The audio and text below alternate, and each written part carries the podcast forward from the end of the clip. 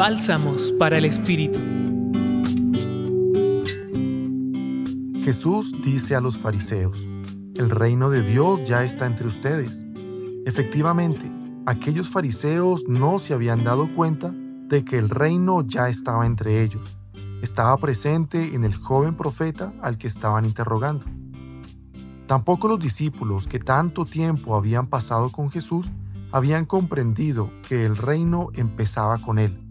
Si no hubieran estado tan pendientes de ellos mismos como lo estamos también nosotros a menudo, habrían visto retroceder el mal hasta ver surgir la fuerza del bien, que es precisamente el inicio del reino de Dios en la tierra. Ahora podemos preguntarnos, ¿cómo vencer el mal?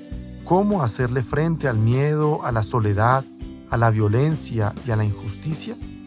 La respuesta pasa por el corazón de cada uno. Dice un proverbio hebreo, quien salva una vida, salva al mundo entero. Abramos hoy en este día los ojos y el corazón a la vida de quien a menudo pasa como invisible ante nosotros, para que, a fuerza de bien, construyamos el reino de Dios. No será un camino fácil, porque primero, dice Jesús, el Hijo del Hombre tiene que sufrir mucho y ser rechazado.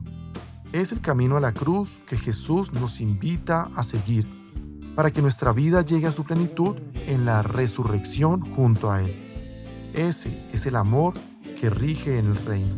Amar hasta dar la vida por el Evangelio y por los demás.